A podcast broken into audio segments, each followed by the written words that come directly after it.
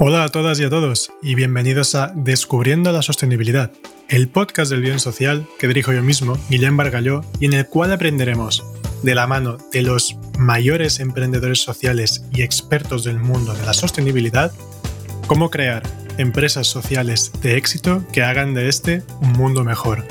Bienvenidos.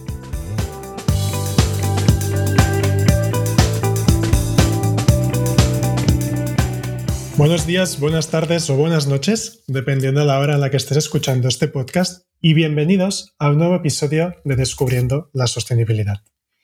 Empezamos un nuevo año de grabaciones centrándonos en seguiros trayendo a los mejores profesionales del mundo de la sostenibilidad. Y por eso, hoy tenemos el placer de contar con Clara Navarro Colomé, cofundadora y directora general de la Fundación Ship2Be, y una de las personas pioneras en inversión de impacto social en España. Bienvenida Clara y muy buenos días. Muy buenos días, Guillem. Muchas gracias por la invitación. Es un placer. Bueno, pues como no sería lo mismo que explicara yo qué es la Fundación Ship2Be, como que lo expliques tú, porfa, Clara, si puedes empezar contándonos un poco qué es este maravilloso proyecto. Muy bien, pues mira, esta fundación que tiene este nombre tan raro, ¿no? Ship to Be, se escribe ship como barco en inglés, el número 2 y la B de Barcelona, ¿no? Y Ship to Be pretende ser un viaje hacia un mundo mejor, ¿no? Un, plan B para la economía y para la sociedad. Al final lo que queremos en Ship to Be es impulsar lo que llamamos la economía de impacto. Esto de la economía de impacto que tiene pues, distintas definiciones o interpretaciones, pero al final lo que venimos a decir es que creemos que eh, la economía tiene que estar al servicio de las personas, del planeta y de resolver los grandes problemas de la sociedad. Y para ello necesitamos negocios, empresas que tienen que ser negocio, por tanto tienen que poder ganar dinero, atraer talento, retribuir a un inversor, etcétera, no son ONGs, pero a la vez tener un propósito de impacto social, tener un propósito intencionado y medible de mejora de la sociedad y por el cual miden su éxito. Entonces, el éxito empresarial sería ganar dinero y tener un impacto social positivo intencionado en aquel problema que quiere resolver. Nosotros pensamos que esto es posible, esto es algo que se está desarrollando en todo el mundo a gran velocidad. Cuando empezamos la fundación hace nueve años en Barcelona nos tomaban por locos, ¿no? Y nos decían que qué os habéis fumado, ¿no? Y vamos a ver a inversores y, les decíamos, oye, tú puedes invertir y ganar dinero y a la vez resolver problemas sociales o medioambientales pero es filantropía, son ONGs, no, no, pero entonces me forraré, bueno, no sé.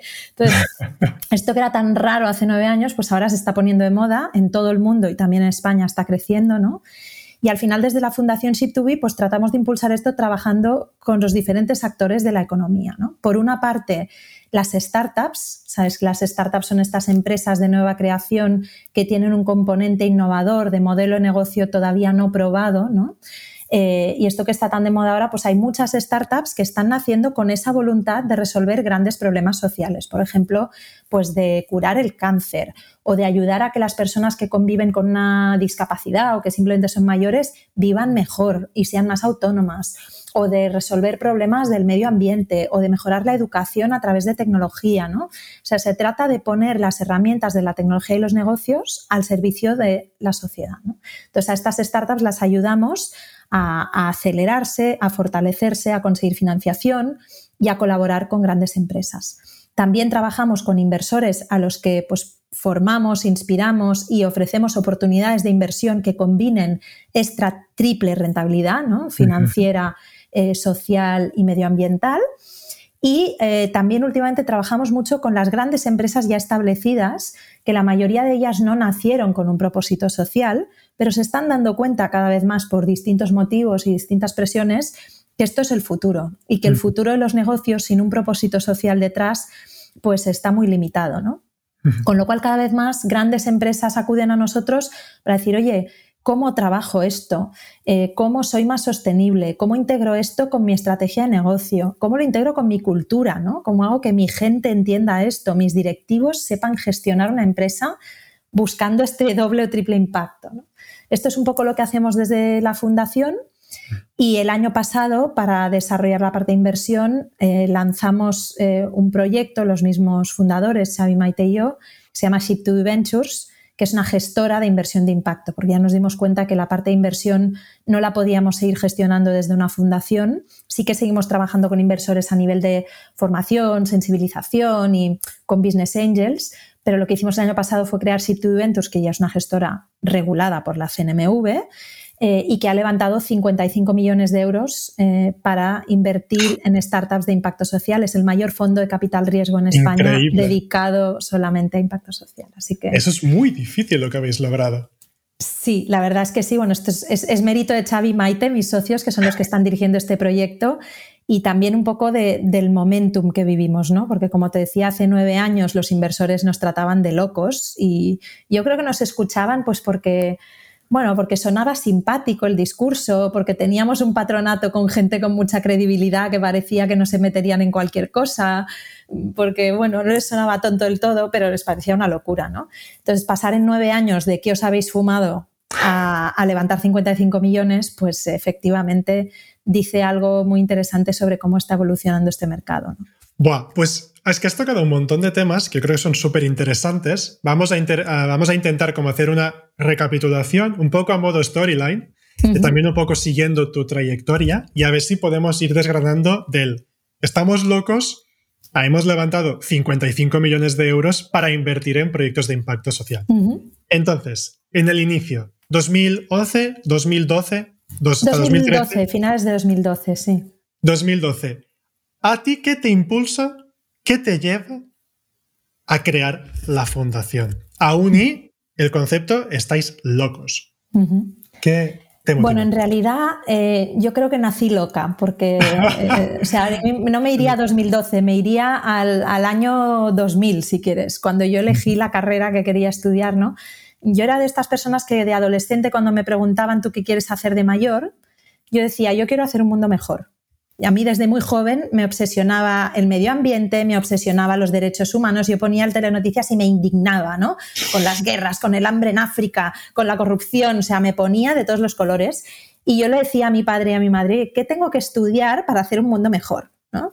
Pues bueno, en el idealismo este de los 16, 17 años me planteé hacer una carrera científica de medio ambiente, pero a mí lo de ir a recoger muestras de agua al río y analizar y tal como que no me motivaba mucho, no era mucho mi tema. Eh, yo me, inclinaba más por las ciencias sociales, entonces pensé, pues ciencias políticas, ¿no? Y mm, la madre de una amiga mía del colegio, que era profesora de ciencias políticas y que me conocía bien, me estuvo preguntando, pero ¿a ti qué te motiva? ¿Tú qué quieres hacer? Y al final me dijo, mira, si quieres hacer ciencias políticas, vete o a París o a Washington. Y si no, no hagas ciencias políticas. Haz o económicas barra de o derecho. Entonces, por descarte, como lo de derecho sonaba a memorizar mucho y a mí esto no, no, no me iba mucho, pues dije, bueno, pero económica, SADE, pero esto, esto va de ganar dinero y a mí ganar dinero me interesa cero, ¿no? Y él me dijo, no, pero para gestionar ONGs, ¿no? El comercio justo, la banca ética, me empezaron a hablar de estas cosas, entonces dije, bueno, pues ya está, pues yo voy a estudiar ADE para luego irme a trabajar a una ONG, ¿no? Y ayudar a profesionalizar las ONGs. Esa era, si quieres, mi teoría de cambio con 18 años. Y entonces me escaneé todas las universidades que había en Barcelona que hacían ADE y para mi sorpresa eh, me encontré con ESADE, que es la universidad pues privada y que yo consideraba la de los pijos que solo quieren ganar dinero, pero resulta que era la escuela que tenía ya en el año 2000 cursos de finanzas éticas, cursos de cómo gestionar una ONG. Los fundadores de Intermonoxfam estaban vinculados a la escuela, posibilidad de prácticas internacionales. O sea, encontré que me daba más recursos vinculados a lo que yo quería que no las universidades públicas en aquel momento, ¿no? Con lo cual decidí ir a ESADE por eso, ¿no? O sea, de estás loca, ya me venía jovencita porque la gente me decía, tú, tú esa, ¿eh? ¿Pero qué dices? Te vas a meter en la boca del lobo, tú tienes que irte a hacer políticas a la autónoma, ¿no? era así como muy idealista y reivindicativa. No, no, yo a ESADE, ¿no? Entonces, ¿qué me pasó? Que estudié en ESADE, me hice todas las prácticas y voluntariados habidos por haber en ONGs, hice la tesina sobre el comercio justo, todas las optativas yo cogía cosas raras, cine y derechos humanos, multiculturalidad, todo lo que no cogía nadie, yo nada de finanzas ni Excel, yo todo lo social que encontraba. Y lo que me pasó es que terminé la carrera y pensé, ¿y ahora qué hago? Porque mis experiencias con ONGs fueron algo frustrantes para serte sincera, ¿no? Y lo digo desde el máximo respeto y cariño por las ONGs que son absolutamente imprescindibles, pero en aquel momento al menos por las experiencias que yo tuve, tuve la sensación que si empezaba mi carrera desde las ONGs, no iba a conseguir el nivel de influencia y de impacto que yo quería. ¿no? En el fondo yo quería tener conversaciones que hablaran de cambiar el sistema desde dentro. ¿no? Y esto desde las ONGs no pensé que lo iba a conseguir. Entre medio había descubierto todo esto de la responsabilidad social corporativa, que estaba arrancando, te estoy hablando de los años pues, 2004, 2005, ¿no? cuando yo estaba acabando la carrera, pero empezar a trabajar en un departamento de RSC en España en aquel momento era prácticamente imposible, ¿no? Había muy pocos puestos, normalmente eran de promoción interna. dije, ¿y ahora qué hago? Y al final, pues mi teoría cambio cambió, ¿no? dije, bueno, yo a futuro lo que quiero es influir en las empresas para que cambien, ¿no? ¿Cómo consigo ponerme en una posición como profesional en que me escuchen y en poder influir? Pues, pues consultoría. ¿no? En la consultoría es donde aprendes cómo se toman las decisiones en las grandes empresas y además te dan un cierto prestigio profesional, ¿no? Pues para allá que me voy. Entonces yo me fui a consultoría por eso, ¿no? Porque pensé, me escucharán más si vengo de McKinsey que si vengo de Greenpeace. Pues para McKinsey me voy. De nuevo, ¿no? En aquella época seguro. Sí, sí, en aquella época sin ninguna duda, ¿no? Entonces, bueno, de nuevo, los que me conocían más, estás loca, ¿cómo que te vas a McKinsey? Pero si es el corazón del capitalismo más descarnado, pero tú, tú te mm. tienes que ir a Greenpeace o a Amnistía Internacional. no, no, yo a McKinsey porque quiero entender cómo toman decisiones los que mandan, ¿no? Y cómo... Pues bueno, me, estuve dos años en McKinsey y, y, después de estos dos años yo la verdad es que estaba buscando trabajo para ya dedicarme a algo social, pero alguien me dijo que unos directores de McKinsey en Múnich y en Londres estaban desarrollando una práctica de lucha contra el cambio climático. Pensé, ostras, esto es lo que yo quiero, ¿no? Trabajar desde la visión de empresa, pero para un reto tan sistémico, ¿no? Entonces tuve un momento de estos de suerte en la vida, de estar en el lugar adecuado y de caerle bien a un tipo en una conversación por teléfono de cinco minutos, sea muy de que se alinearan las estrellas y me dieron la oportunidad de ir a Londres a hacer un proyecto de cambio climático con el gobierno inglés. ¿no? Esto funcionó bien, la práctica se desarrolló y me acabé quedando más de dos años ahí en Londres trabajando en proyectos de cambio climático y de agua y de sostenibilidad en McKinsey. Y después de eso, pues bueno, por, por temas personales varios, hice un máster, me tomé un sabático y decidí que quería volver a casa, quería volver a Barcelona y me puse a investigar qué hacer aquí. La verdad es que ni me planteé buscar trabajo. O sea, yo llegué a Barcelona un 30 de agosto y el 2 de septiembre fui a darme de alta de autónomos sin saber qué iba a hacer con mi vida.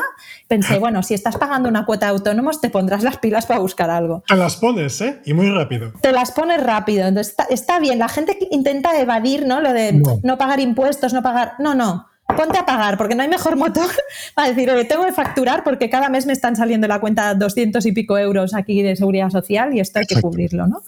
Entonces, bueno, me, pasé un tiempo pues colaborando con ESAD en investigaciones, dando clases, haciendo una consultoría aquí y allá para terceros, tomándome muchos cafés con mucha gente, ¿no? Y todo esto fue un viaje, intenté emprender varias veces con distintas personas y en este viaje, en 2012, a finales de 2012, conocí a Xavi Pon y luego a Maite Fibla. Yo en aquel momento tenía un proyecto con otra, con otra amiga, con otra emprendedora, y estaba un poco buscando cómo reorientarlo y el, proyecto ya iba encaminado a ayudar a emprendedores sociales, pero me daba cuenta que estos emprendedores necesitaban acceso a inversión y yo no tenía ni idea de inversión y no conocía ni a un solo inversor. ¿no?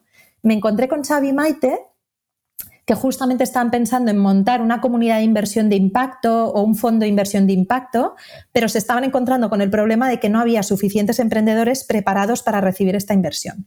Pues de repente empezamos a hablar de la posibilidad de colaborar y la química fue tan fuerte que en una reunión pasamos al principio de cómo podríamos colaborar a por qué no nos fusionamos.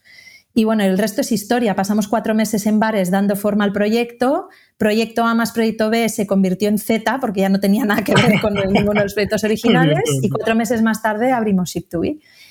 Entonces, bueno, perdona por el rollo, este es un poco mi viaje personal. Es súper interesante. A ver, no, claro, realmente lo que estamos buscando es esto.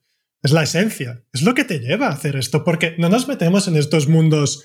Ay, porque un día mm, me he levantado como me voy a tomar sushi, pues hoy voy a montar algo de emprendimiento social. No, hay unas movidas internas muy fuertes. Entonces, porfa, sigue con esto porque es muy interesante. No, bueno, al final yo creo que ahora se habla mucho de esto del propósito, ¿no? De cuál es tu propósito vital. Y yo, yo no, conocía esta palabra, pero es verdad que yo tuve bastante claro desde muy jovencita el propósito. No sabía ponerle palabras. Yo, cuando yo estudié, ni siquiera sabía lo que era una aceleradora de startups ni, ni, ni el emprendimiento social, ¿no?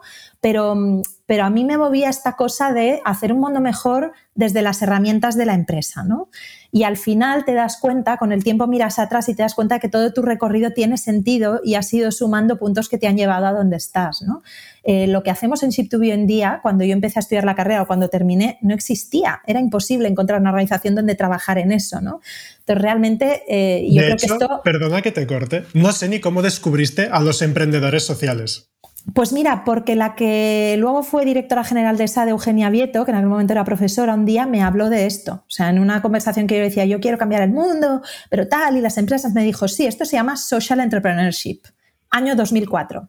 Y dije, pues de esto voy a hacer mi tesina de final de carrera. Yo hice mi, mi, tesina final de carrera comparando modelos de comercio justo desde la ONG, desde una empresa social y desde una multinacional que hacía responsabilidad social y, pero realmente luego eso pues se quedó ahí aletargado y realmente cuando lo redescubrí fue cuando yo vuelvo a Barcelona después de estar en Londres y empiezo a colaborar con esa de otra vez, a dar clases, etcétera, y vuelvo a entrar en contacto con este mundo que fue realmente cuando empecé a meterme en esto y cuando estaba empezando a arrancar en, España. Éramos cuatro locos hablando de esto, pero empezaba ya a haber conversación sobre esto, ¿no? Porque en 2004 era una cosa, vamos, em, que no, no, no se hablaba, ¿no? incluso a nivel mundial. O sea, la inversión de impacto nace a principios de los años 2000 en Reino Unido, ¿no? creo que el primer fondo es de 2001. O sea, que es una cosa muy, muy reciente, es un sector muy nuevo. Ostras, qué, fuerte, qué fuerte. Entonces, de allí, de toda esta movida personal, nace la Fundación Ship2B. De momento era solo fundación, ¿no? O sea, empezáis modo fundación y empezáis... Ventures viene, viene hace muy recientemente. Ventures es del año pasado, realmente tiene un, un año, año y algo de vida. Pues entonces, vais allí, vais a la estrada, venga, empezamos con esto. ¿Y qué? O sea, ¿dónde encontráis em, emprendedores? ¿Dónde encontráis los fondos de financiación? Bueno, bueno, bueno. es que claro, vaya una movida. Eh, el primer año fue un fracaso absoluto. O sea, mira, el primer año dijimos, bueno, vamos a empezar en plan muy artesanal, a probar y tal, vamos a escoger a cuatro o cinco emprendedores que encontremos que nos parece que tienen futuro y los vamos a acompañar de una manera muy personalizada, no había un programa estructurado, no había una metodología, era como, bueno, en plan consultor casi, ¿no? Vamos a empezar a echarle horas a esto y a ver qué pasa. Estuvimos acompañando el primer año a cinco emprendedores, ninguno ha sobrevivido. O sea, fue un desastre absoluto. Pero claro, aprendimos muchísimo. Empezamos, bueno, pues eso, a hablar con mucha gente, a contarles lo que queríamos hacer. Yo me acuerdo en aquella época de los tres cofundadores, pues Xavi adoptó el rol de director general eh, pues porque tenía más experiencia, tenía más contactos y tal. Maite y yo estábamos más en el despacho haciendo cosas y tal, y Xavi cada día iba y hablaba con mucha gente. Y cada día contaba el proyecto de una manera diferente, ¿no? Y volvía y decía, hoy lo he contado así. Y esta palabra nadie la entiende. Esto no, esto no. Hoy, hoy lo he contado así. Entonces fue, fue un primer año de, de, de, probar, o sea, facturamos 30.000 euros de un par de consultorías así que conseguimos hacer por aquí y por allá que cayeron un poco del cielo pero empezamos con, lo opuesto, no teníamos nada. Fue un año de empezar a convencer a personas de que se unieran a nuestro patronato, de empezar a testear el, discurso, de empezar a probar cosas. Y pasó algo muy interesante, que es que empezó, empezó a aparecer gente, que yo siempre digo que en realidad los cofundadores no somos solo Xavi, Maite y yo, ¿no? Sobre el papel somos nosotros tres, pero ship tiene muchos más cofundadores. Para mí son cofundadores también pues los primeros miembros del patronato que se unieron cuando no éramos nadie y hablábamos raro y no se entendía nada lo que hacíamos y dijeron, bueno, pero yo os voy a apoyar y pusieron su imagen a nuestro servicio, ¿no? Porque podíamos decir, nos apoya el doctor Santa Creu, que es nuestro presidente. O sea, era un nombre con un peso, ¿no? Entonces, bueno, si os apoya Santa Creu no estáis tan locos, ¿no? Entonces, a ver qué me contáis y también miembros del equipo. O sea, empezaron a aparecer personas que decían, oye, me gusta lo que hacéis y quiero unirme al equipo. Les decíamos, ya, fenomenal, pues que no te podemos pagar porque aquí nadie cobra nada. Mira, hemos empezado esto con lo puesto, con cuatro duros que teníamos en el bolsillo para pagar pues el local, las fotocopias y los, los viajes y, y es, que no, es que nadie cobra aquí. Y en este proceso hubo gente que dijo, da igual, si me aceptáis como voluntario, yo vengo. Y empezó a aparecer gente que empezó a dedicarnos una media jornada o incluso una jornada entera Eh, recuerdo cuando llegó Pep Biosca a nuestro equipo, llevábamos cinco meses, no éramos nadie y de repente aparece un ingeniero industrial MBA de SADE y nos dice, quiero trabajar aquí. Y le decimos, es que no te podemos pagar. Dice, bueno, yo me puedo permitir seis meses sin cobrar si me aceptáis. Y al día siguiente estaba trabajando full time. Bueno, pues eh, Pep, que sigue en nuestro equipo, eh, pues, pues cómo no va a ser un cofundador. ¿no? Entonces fue una historia muy bonita de co-creación. Qué bonito. Eh, y como te digo, el primer año fue un, un, fracaso absoluto y el segundo año dijimos, bueno, vamos a estructurar un programa de aceleración con una corte de emprendedores que entren todos a la vez y que haya una metodología ya más ¿no? más estructurada. Y ahí sí, ese primer año eh, ya empezamos a tener emprendedores que siguen vivos todavía. Levantamos las dos primeras rondas de inversión, rondas muy pequeñitas de 70, 80 mil euros, con sangre, sudor y lágrimas. Aprendimos muchísimo, ¿no? Y realmente estos emprendedores, yo les estoy muy agradecida porque fueron conejillos de indias total. No, no teníamos ni idea de lo que estábamos haciendo pero le metíamos horas, ilusión, contactos y todo lo que teníamos para, que tuvieran éxito. ¿no? Y bueno, de ahí poco a poco la evolución, pero claro, fue, fue una montaña rusa, especialmente los dos primeros años, ¿no? Fue, fue muy duro y muy divertido también, claro. vale cada momento que pasas, que sufres, que, piensas que está a punto de acabarse esto, pero este motor que llevas dentro, esta, esta pasión y este saber que lo que estás haciendo es lo correcto, esta visión tan clara, Mm. Eh, eso es algo que, te lleva a hacer estar todo el día con esto y a, no de, no de fallecer. Eso para mí es el propósito. ¿Qué es lo que te aguanta a ti cada día a no dejar todo esto, enviarlo a tomar viento y seguir, ¿no? Sí, sí. Entonces, y ahora ya sí, más en Fundación Ship2B, ¿a quién estáis buscando? ¿Qué perfiles de emprendedores, qué perfiles de proyectos estáis queriendo ayudar para crear esta economía de impacto? Es un poco pues mira, eh, con el tiempo lo que hemos hecho es especializarnos, pues nos dimos cuenta que al final hablar de emprendedores sociales en general es más una filosofía que un tipo de emprendedor, ¿no? Porque dependiendo del sector en que estás, de tu modelo de negocio, es muy diferente cómo eres, lo que necesitas y el tipo de acompañamiento que te podemos dar. Con lo cual, lo que hemos hecho es centrarnos en una serie de verticales y cada uno de estos verticales tiene busca un tipo de emprendedor un poco diferente, unas fases y hay una metodología y unas herramientas diferentes, ¿no? Pero básicamente, por resumirlo, tenemos como tres grandes ramas, yo te diría. Por una parte, tenemos lo que son las aceleradoras de emprendedores con base tecnológica, que son el tipo de empresa que en, principio, si funciona bien, pueden llegar a ser bastante rentables, pueden escalar mucho y, por tanto, son susceptibles de ser atractivas para la inversión de capital riesgo, para un fondo como Ship2 Ventures, mm. para los inversores, si quieres, tradicionales, que pueden tener la sensibilidad social, pero que lo que están viendo es que más allá del impacto social, esto puede ser un negocio rentable. Aquí trabajamos en dos verticales, uno que llamamos Tech for Climate, el nombre ya lo dice todo, ¿no? son tecnologías que mejoran pues el tema del cambio climático, mitigación, adaptación, eh, la economía circular, la agricultura sostenible, el ahorro de recursos, etc. Y por otra parte, un vertical que llamamos Health and Care, que tiene que ver con cuidar a las personas, ¿no? Por una parte, todo lo que es el mundo de la salud enfocado al paciente y a las personas, pues aquí tendríamos temas de salud digital, temas de mm, eh, medical device, herramientas de diagnóstico de enfermedades, diagnóstico precoz, etc. Y por otra parte, todo lo que son proyectos que cuidan a las personas y especialmente a las personas que tienen alguna característica que las hace más vulnerables, por ejemplo, porque sufren algún tipo de discapacidad o diversidad funcional, porque son mayores, porque conviven con una enfermedad crónica, pues estas personas, ¿cómo podemos hacer que vivan mejor y con más calidad de vida? ¿no? Esto pueden ser desde tecnologías para que una persona que tiene Alzheimer pueda salir a pasear por el parque y no se pierda, o que una persona que está en silla de ruedas pueda volver a caminar o que una persona ciega pueda hacer turismo, por decirte tres ejemplos. Entonces, este tipo de emprendedores eh, lo que buscamos es proyectos que ya estén en unas TRLs, que se llama que sería un indicador de la evolución de la tecnología, cercanas al mercado, normalmente de seis para arriba, y por tanto, esto lo que significa es que son proyectos que están prestos a buscar normalmente su primera o segunda ronda de inversión profesional. Lo que hacemos en la aceleradora es prepararlos para conseguir esa ronda de inversión. Luego tenemos otros programas que entran dentro de lo que se llamaría el Venture Philanthropy. Ya ves que en este mundo hay mucha palabreja en inglés. Sí, sí, sí. El, Venture Philanthropy sería eh, una estrategia de acompañar proyectos que son más impact first, es decir, que pues, probablemente tienen una expectativa de rentabilidad económica y de escalabilidad menor que las, otros, las de proyectos de base tecnológica que hablábamos antes. Por tanto, son proyectos que pueden ser menos atractivos para el inversor tradicional, pero que sí que son capaces de ser rentables y de, por ejemplo, devolver un préstamo pagando un interés. Pero requieren de un tipo de financiación y de inversor con mucha sensibilidad social y dispuesto a hacer ciertos sacrificios, a hacer más paciente o a recibir una rentabilidad inferior a la del mercado. Este tipo de proyectos los estamos empezando a, acompañar en unos programas de aceleración similares a los anteriores, pero adaptados a esta realidad y donde la herramienta financiera eh, que tratamos de conseguirles probablemente se asemeja más a un préstamo eh, que no a una entrada en capital. Puede ser también una entrada en capital, pero normalmente con un tipo de inversor bastante distinto. Y finalmente tenemos un programa del que de hecho estamos muy orgullosos, acaba de cerrar su quinta edición que se llama V-Value y este es un programa muy especial porque es la única aceleradora de toda España enfocada en las ONGs.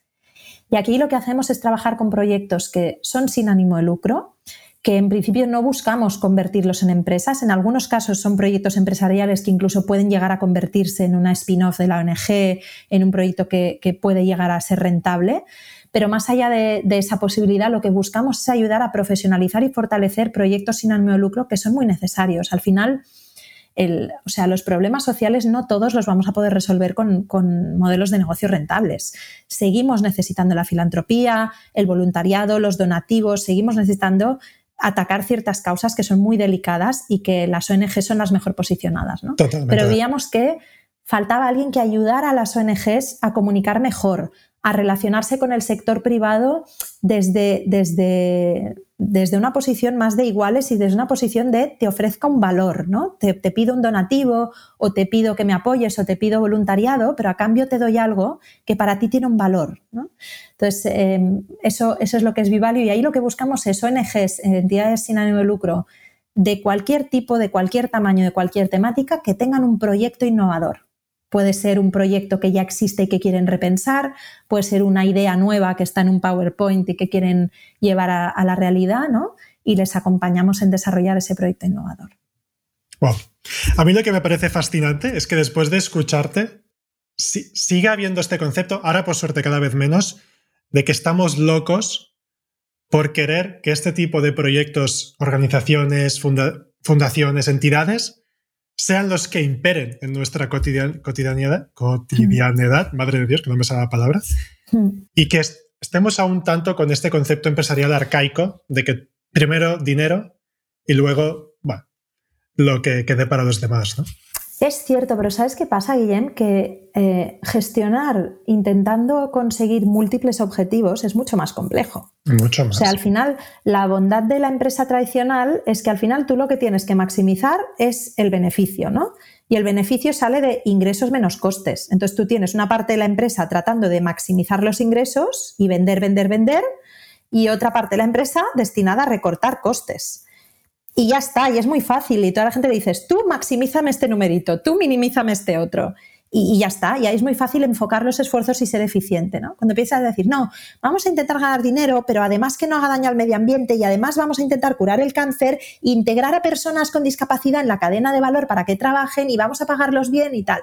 Claro, esto es mucho más complejo, el impacto es multidimensional y tratar de optimizar una ecuación que tiene 3, 4, 6, 17 variables es muchísimo más difícil.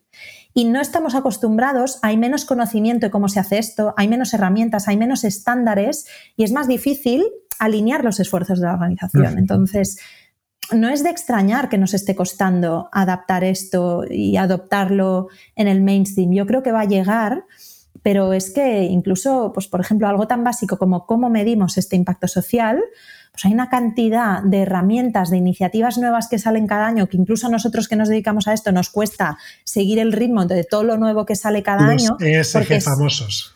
Claro, es un debate internacional, ¿no? Y esto llegará a haber estándares de esto, pero todavía no los tenemos, con lo cual, si no hay estándares de cómo mido el éxito, ¿cómo voy a gestionar? Es imposible. Es realmente difícil. Si no sabes qué mides, no puedes saber lo que está, lo que está ocurriendo, ¿no? Hasta que no consigamos integrar en el en, el balance de cuentas o de pérdidas y ganancias todo lo que afecta al resto de elementos de los stakeholders, estamos perdidos en medir. Es imposible poder hacer emprendimiento social y poder decirnos que mi éxito, no solo económico, sino social y medioambiental, es este.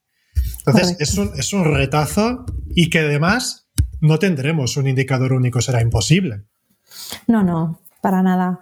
Es muy complicado y luego yo creo que otra barrera que hay, esto sobre todo pensando en que las grandes empresas adopten esto, ¿no? Es que si tú quieres ser realmente coherente con el impacto y sin perder la parte de negocio, te toca reinventarte y hacerte preguntas difíciles. Por ejemplo, eh, sí que hay empresas o productos que tienen mucho potencial para hacerlos más sostenibles o más de impacto, pero si de verdad queremos una economía de impacto, a lo mejor hay productos que deberían de desaparecer del mercado, por decir algo. Entonces, ¿cuál es la empresa que tiene un producto rentable y que dice, no, mira, pero sabes que este producto con el que me estoy forrando lo voy a sacar del mercado porque no es saludable? Por decir algo, porque contamina mucho. Las petroleras. Bueno, incluso las petroleras les va a venir por regulación y al final, si somos honestos, no podemos vivir hoy sin petróleo. Se cae toda la sociedad, con lo cual vamos a seguir necesitando petroleras. Otra cosa es que vayamos desescalando el petróleo y escalando otras cosas y que estas petroleras sean responsables, ¿no? Pero estoy pensando incluso en algo tan básico como la alimentación, ¿no? ¿Cuántos productos de alimentación hay en el mercado que contaminan y son súper poco saludables y a lo mejor deberían desaparecer? ¿O no? ¿Vale? Pero este tipo de preguntas son muy difíciles porque cuando esta empresa está ganando dinero porque vende ese producto porque a la gente le gusta, ¿por qué me voy a autolimitar y por qué lo voy a quitar del mercado? ¿No? Eh, a lo mejor no hay que quitarlo del mercado, no lo sé, pero esta clase de dilemas, si yo digo quiero hacer alimentación saludable y vendo una cosa que no lo es, que está llena de grasas saturadas, azúcares y chocolates y envuelto en plástico y no sé qué, pues, pues a lo mejor es complicado resolver este reto, ¿no? Entonces, realmente tenemos que encontrar maneras, por eso yo siempre digo que esto, el impacto va mucho más allá de la responsabilidad social. Esto no es cómo hago mi producto que sea un poco menos malo y cambio el plástico por otro packaging o le quito un poco de azúcar y le pongo stevia. Esto va de repensar si todo mi modelo de negocio está alineado con el impacto que quiero tener. Y por tanto eso me puede llevar a que a lo mejor tengo que desescalar ciertos productos que los acabaré sacando del mercado, pero los tengo que reemplazar con otra cosa que me dé negocio, porque si no me cargo la empresa. Y eso tampoco es socialmente responsable. Entonces, es realmente difícil, para ser honestos. Pero bueno, yo creo que no nos queda otra. Estamos viendo con la pandemia ¿no? lo que ocurre cuando hay retos sistémicos que, que no atacamos. Al final, la economía a futuro depende de que la sociedad se sostenga y para eso hay que resolver estos grandes retos, ¿no? Entonces, yo creo que no queda otra. Bueno, tenemos un gran tic-tac con el cambio climático. al final es una cuenta atrás, nosotros mismos. Es una bomba de relojería. Es una bomba de relojería, nos vamos a inmolar. Al final es esto, nos vamos a inmolar y, somos, y nos estamos inmolando y somos conscientes y es un retazo que tenemos que tocar a todos los niveles. Entonces, mm, o el cambio va más rápido que yo, también tengo que decir que el cambio está yendo más rápido de lo que la gente también se piensa, quizá menos de lo deseable, pero más de lo que se cree, porque es una locura la cantidad de proyectos, organizaciones, vosotros que hayáis pasado en estos nueve años de cero locos a somos los number ones, digamos, y levantamos todo este dinero, o también hay mucha esperanza. Eh, tú un poco, ¿cómo ves este futuro hmm. más ah, próximo? A ver, yo tiendo a ser optimista porque al final creo que si, no eres optimista no puedes emprender. ¿no? O sea, para emprender tienes que tener la arrogancia de creer que tú puedes cambiar algo, porque si ya crees que no lo vas a poder cambiar, hagas lo que hagas, pues ya no te lías, ¿no? Para eso, mira, te haces funcionario y a vivir, ¿no? Eh, por decir. Entonces, em, tiendo a ser optimista pero es cierto que soy una optimista profundamente preocupada. Eh, yo te decía que antes estuve trabajando en, McKinsey algo más de dos años en temas de cambio climático y tuve ocasión de ver muy de cerca la ciencia y ver muy de cerca cuál es la transformación, la magnitud de la transformación económica que hay que hacer. El cambio climático se puede ya no evitar, pero sí frenar a un nivel manejable bueno, hace 20 años se podía rotundamente sí, hace 10 años era un reto y ahora mismo empiezo a tener dudas de si se puede, la verdad. Pero ante la duda, pues vamos a intentarlo, ¿no? Y vamos a poner toda la carne en el asador. Yo creo que es muy correcto lo que tú decías. El ritmo del cambio en los últimos años se está acelerando una barbaridad y estamos viendo cambios que no esperábamos ver tan rápido. Y si los comparas con la evolución de la historia de la humanidad, estamos viviendo una verdadera revolución en muy poco tiempo. El problema es que hemos tardado mucho en reaccionar y podría ser que ya sea tarde. Ojalá que no, ¿no? Y si no lo es, pues estamos a punto de que sea tarde. Entonces, nos queda muy poco tiempo Bien es cierto que podrían llegar a aparecer en el futuro soluciones milagrosas que ahora no somos capaces de pensar o imaginar que consigan revertir algunos efectos o succionar CO2, etcétera, pero yo hasta que no lo vea no lo creeré, ¿no? Entonces, lo cierto es que con la tecnología existente, el cambio climático hace 10 o 20 años se podía evitar haciendo un esfuerzo importante y ahora ya no tengo tan claro que se pueda, que se pueda controlar, pero hay que intentarlo. Eh, y también te diré otra cosa, eh, no solo el cambio climático, creo que hay algunos otros retos muy sistémicos de los que hablamos poco eh, y que también pueden ser una bomba de relojería. Por ejemplo, el otro día leía un artículo que me, puse los, me puso los pelos de punta respecto al problema de las bacterias que se hacen resistentes a los antibióticos. Estamos empezando, y el, y el COVID ha acelerado eso, porque se ha dado mucho antibiótico un poco ante la desesperación de qué hacemos con esto, no sé, pues chútale esto a ver qué pasa, ¿no? Eh, se ha dado mucho antibiótico y hemos visto que la resistencia de las bacterias a los antibióticos se ha acelerado 10 años en los dos años que llevamos de pandemia. Oh, Entonces estamos empezando a tener superbacterias que están empezando a resistirse a los antibióticos más fuertes que, que, conocemos hoy en día y que son nuestro último cartucho. Podemos llegar a un escenario en pocos años en el cual tu niño se haga un cortecito en el parque, lo lleves al ambulatorio y te digan que no hay nada que hacer. Entonces, eh, bueno, cuidadín, cuidadín con estos temas sistémicos. Esto da miedo, ¿eh? Da mucho miedo. Yo que soy madre me leí esto y me puse, vamos, estoy por forrar toda la casa de espuma y no dejar a los niños salir, ¿no? Pero al final tenemos que vivir. Pero mm, eh, creo que tenemos que ser conscientes de que vivimos un momento de la humanidad que puede ser nuestra salvación o nuestro fin, lo creo de verdad. O sea, tenemos unos retos muy serios, hay que tomárselos muy en serio pero oye, con optimismo hay que poner toda la carne al asador y para adelante y al menos intentarlo. Y si no lo conseguimos, que no sea porque no lo intentamos. ¿no? De hecho, me haces, me haces pensar un poco en, un par de cosas. La primera, que a todos aquellos que alguna vez hayan querido ser superhéroes, cámbiale el nombre del villano por Doctor Cambio Climático y ponte a hacer algo, por favor, ya, o sea, los que nos estáis escuchando. La segunda, que secundo totalmente contigo, es que no tienes que estar como una cabra para emprender y en el emprendimiento social, además, es que hay algo, yo siempre lo pienso, digo, aunque estemos en llamas, aunque este mundo esté cuatro grados más de temperatura de lo que seguiremos siendo predicadores y nos moriremos con ello. Y a mí al final hay un punto que es que yo lo único que quiero es cada noche, cuando voy a dormir, estar tranquilo de que lo que hago sirve no solo para nosotros, sino para las siguientes generaciones sí, sí, totalmente de acuerdo. Y, y es cierto, el, punto este de locura que yo creo que cualquier emprendedor, social o no, lo tiene, ¿no? Pero social quizá incluso más, creo que hay un punto adicional de locura, ¿no? Eh, un emprendedor tiene que tener un punto de locura y, si me permites, de arrogancia, de ego. O sea, los emprendedores todos tenemos un ego algo desmesurado porque, porque nos creemos capaces de cambiar algo que es difícil, ¿no? Eh, entonces necesitas ese puntito de arrogancia de pensar que tú vas a poder hacer algo mejor que los demás luego te sale o no te sale, te equivocas o no te equivocas, y si te equivocas, te levantas, aprendes y lo vuelves a intentar. ¿no?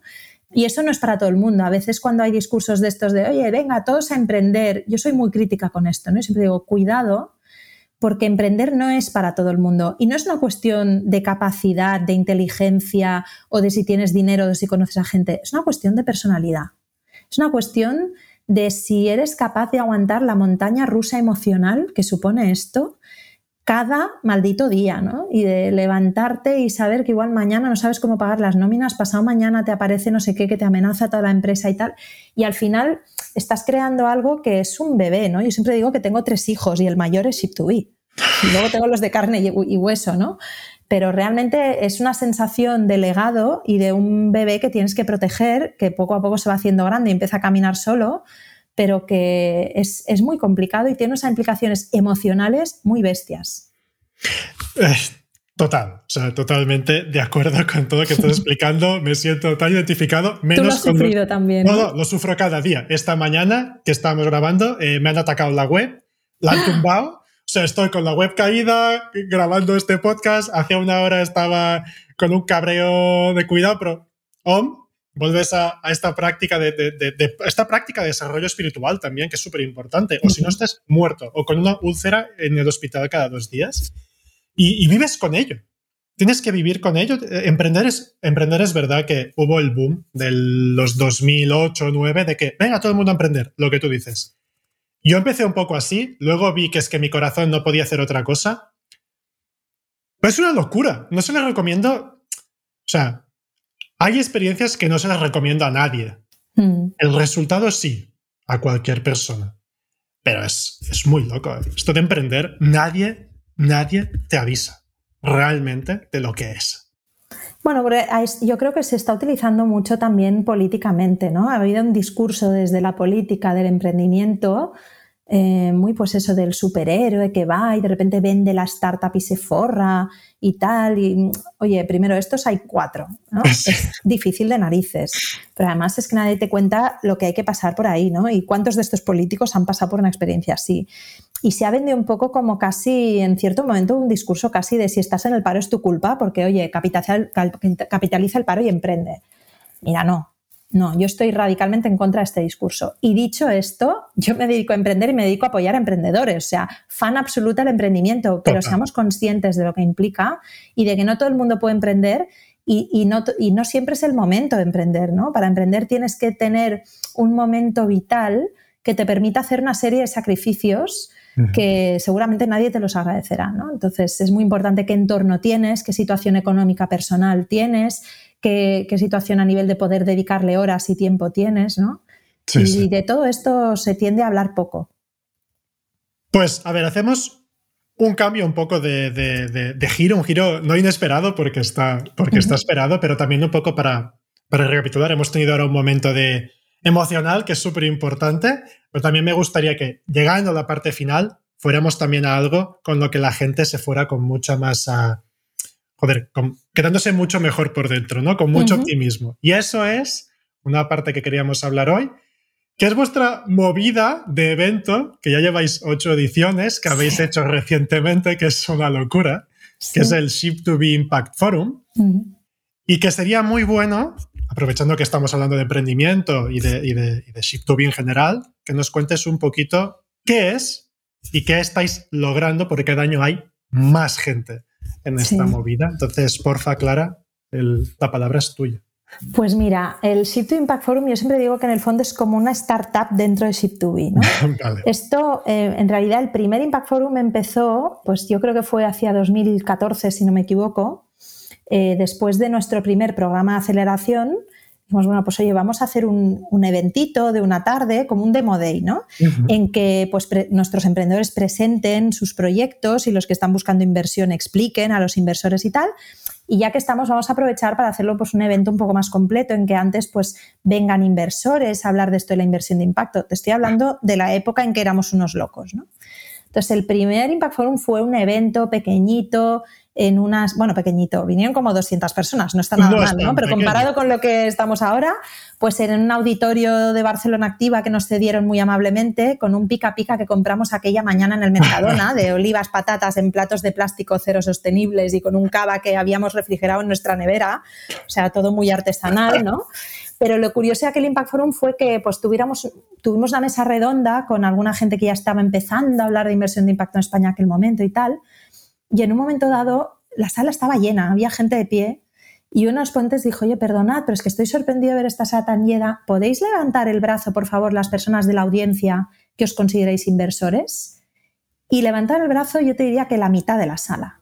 Es mucha y ahí nos quedamos todos alucinados diciendo, ostras, aquí hay por lo menos 100 inversores que han venido a, invertir una tarde en hablar de inversión de impacto. ¿Esto qué es? ¿no? O sea, a partir de ahí empezamos a querer hacer crecer este Impact Forum. El siguiente Impact Forum ya no duraba dos horas, ya duraba tres. El siguiente duraba toda una tarde toda una mañana, ya no me acuerdo hasta que se cruzó en nuestras vidas Beatriz Ibáñez, que es la actual directora del Impact Forum, que es una súper mega crack, también una loca emprendedora y que venía del mundo de los eventos. Y ahí el Impact Forum cogió otra dimensión, ¿no? porque lo, profesionalizó y empezó a ser un evento pues, con una eh, carga muy diferente. Entonces, Realmente lo que nosotros queremos con el Impact Forum es que sea la herramienta que ayude a hacer el pastel más grande, porque al final nosotros como fundación sin ánimo de lucro, más allá de que nuestros programas y nuestros emprendedores tengan éxito, lo que queremos que es que todo el pastel sea más grande y que haya pastel para todos, ¿no? Entonces intentamos que el Impact Forum sea un evento dejó de ser ya hace tiempo un demo day de lo que hace Ship2B y de nuestros emprendedores para pasar a ser un evento de encuentro de todo aquel que le interese la inversión de impacto. Entonces, vienen inversores, vienen corporaciones, vienen fundaciones, vienen emprendedores, Hay una feria de emprendedores de impacto con sus stands, que no son solo emprendedores que han pasado por Ship2B, también por otras aceleradoras y otros fondos. Todo el ecosistema, incluido nuestra, entre comillas, competencia, me gusta llamarla competencia, también viene y también es bienvenido y también explican sus proyectos y lo que tienen que ofrecer. Traemos a ponentes nacionales e internacionales de primerísimo nivel y al final lo que queremos es inspirar, transmitir conocimiento, conectar y hacer que pasen cosas y que esta tarta sea más grande. ¿no? Entonces, bueno, los últimos tres años eh, esto ha cogido una dimensión muy diferente. En 2019, prepandemia, ya tuvimos un evento en que participaron unas 1.300 personas en un día solo.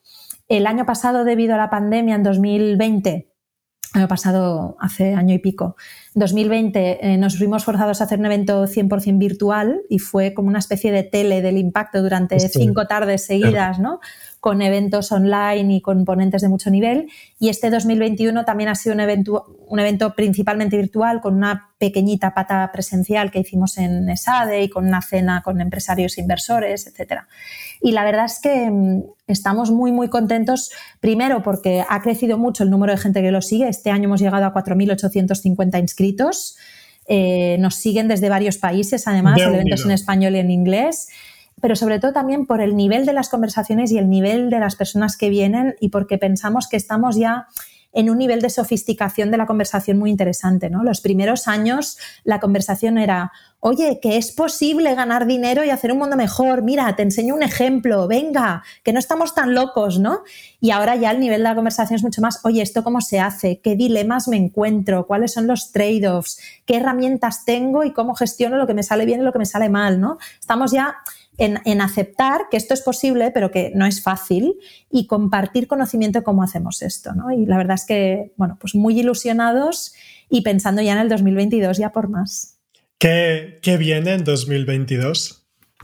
Bueno, no puedo, no puedo desvelar todavía secretos y además estamos todavía acabando de pensarlo. El evento eh, terminó hace apenas mes y medio, o sea que estamos todavía procesando y hablando con nuestros partners, pero, pero bueno, se viene más y mejor, sin ninguna duda, y lo que esperamos es poder recuperar la presencialidad sin perder el elemento de, online y de que nos puedan seguir desde fuera, pero tenemos muchas ganas de recuperar lo presencial porque es verdad que al final eh, la calidad de la interacción y de la influencia que puedes tener cuando la gente está ahí en persona es muy diferente, ¿no?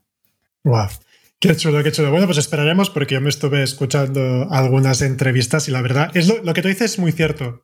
Ya no es un espacio de explicar, ay, mira qué guay mi proyecto, sino de que había cosas que yo no entendí y me dedico al sector. Y fue como, vale, aquí hay chicha, ¿no? Y sobre todo cuando hablamos de SGs, que para mí es la parte más, más complicada que hemos hablado antes. Em, y como te prometí, ahora estamos llegando, bueno, llegamos al final porque timings también tenemos que respetarlos. Ah, solo me gustaría, bueno, la verdad ha sido una charla preciosa. Eh, gracias, Clara, realmente por compartir tu experiencia, que es súper importante, y tu proyecto. Y ahora, para el final, tienes tu minuto de gloria. Eso lo popularizó un político español pero me gusta el concepto. el minuto de gloria para que cuentes lo que quieras y a quien quieras para que os pueda ayudar eh, a traer más gente a la fundación, a próximos eventos o dónde os pueden encontrar, lo que tú desees.